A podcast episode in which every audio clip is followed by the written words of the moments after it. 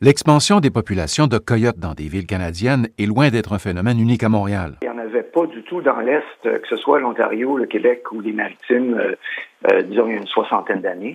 C'est le déplacement du loup vers le nord ou l'extinction du loup, en fait, euh, enfin, le fait qu'on s'est débarrassé du loup le long du Saint-Laurent, qui a finalement ouvert un grand corridor pour les coyotes pour qu'ils commencent une migration vers l'Est. Simon Gadebois est professeur au département de psychologie et de neurobiologie de l'Université de Dalhousie, dans l'Est du Canada. C'est quand même pas un très gros carnivore. Hein. C'est un animal d'à peu près 35 livres. C'est pas un gros animal. Ils ont la réputation de former des meutes maintenant. C'est vrai dans le sens qu'une meute, c'est une famille, finalement. Ils forment ce qu'on appelle une famille nucléaire. Donc, papa, maman, et puis les, les coyotos de l'année.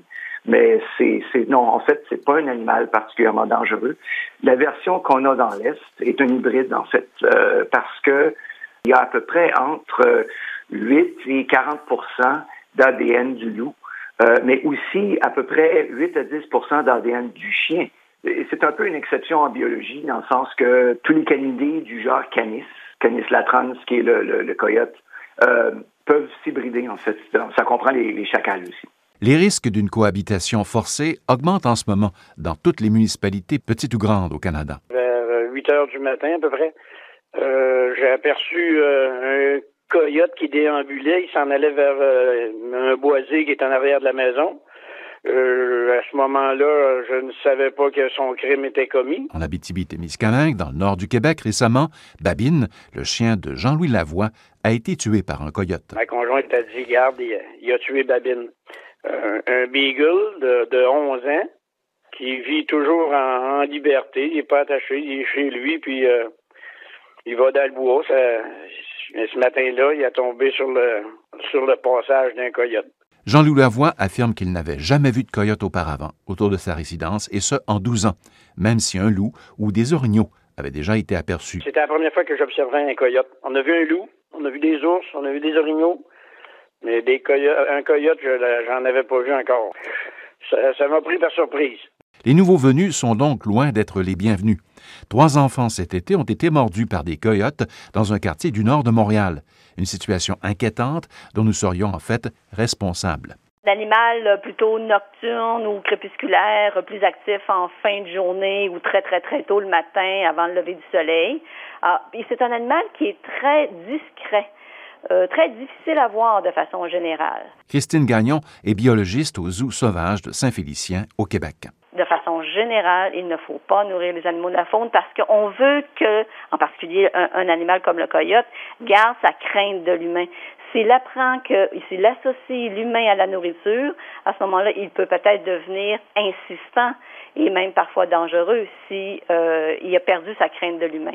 Euh, si l'animal est malade et à ce moment-là, il peut vraiment son comportement peut être vraiment euh, très affecté par la maladie ou peut-être la rage, même si c'est pas non pas fréquent, mais à ce moment-là, son comportement est, complètement différent de son comportement naturel. Il peut y avoir aussi une situation si jamais l'animal se retrouve coincé, même si, évidemment, il va toujours chercher à fuir s'il est coincé dans un secteur où il n'y a pas de fuite possible pour lui, il, va attaquer. Le but, ce n'est pas de prélever tous les coyotes du milieu. On ne tue pas toutes les coyotes, ce n'est pas ça le but. Le but, c'est la cohabitation. Parce que de toute façon, dans la littérature, ça a été prouvé scientifiquement que de retirer, que de tuer les coyotes, que de déplacer les coyotes n'arrangera pas le problème. C'est la cohabitation qu'il faut vraiment viser. Jennifer Marchand, du groupe des éducateurs naturalistes au Québec. À la base, un coyote, comme la plupart des animaux de la faune sauvage, ont peur de l'être humain parce qu'on est un, des grands prédateurs de la chaîne alimentaire.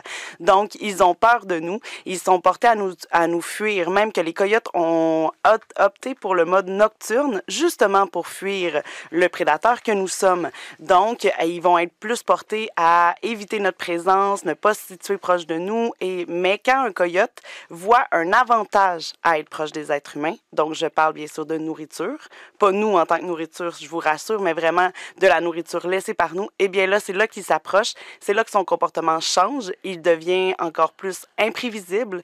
D'ailleurs, c'est ça. Les gens, des fois, à Montréal, voulant bien faire Montréal ou ailleurs, voulant bien faire, lui donnent de la nourriture en se disant, mon Dieu, à Montréal, il n'y a pas de nourriture. Eh bien non, il y en a énormément pour lui, des petites proies qu'il peut trouver. Donc, s'il est établi ici depuis le début des années 70, c'est qu'il en en trouvent facilement de la nourriture. On n'a pas besoin d'intervenir dans ce cas-ci. Il ne faut donc pas faire l'erreur de croire que les coyotes manquent de nourriture en milieu urbain. Il ne faut pas les nourrir, en aucun cas. Un reportage de Radio-Canada International.